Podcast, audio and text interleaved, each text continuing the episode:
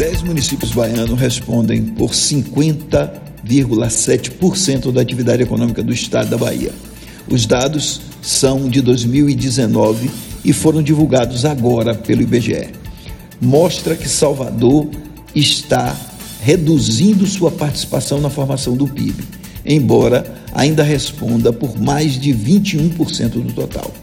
Isso ocorre porque outros municípios estão crescendo mais do que Salvador e também porque a atividade econômica em nossa capital é muito focada no setor serviços e indica a necessidade de diversificar mais não apenas essa atividade, como outras atividades também. O município de Camaçari aparece como o segundo maior polo econômico do estado, com um PIB que representa 9% do total, com sua economia baseada na indústria de transformação, especial em química e petroquímica.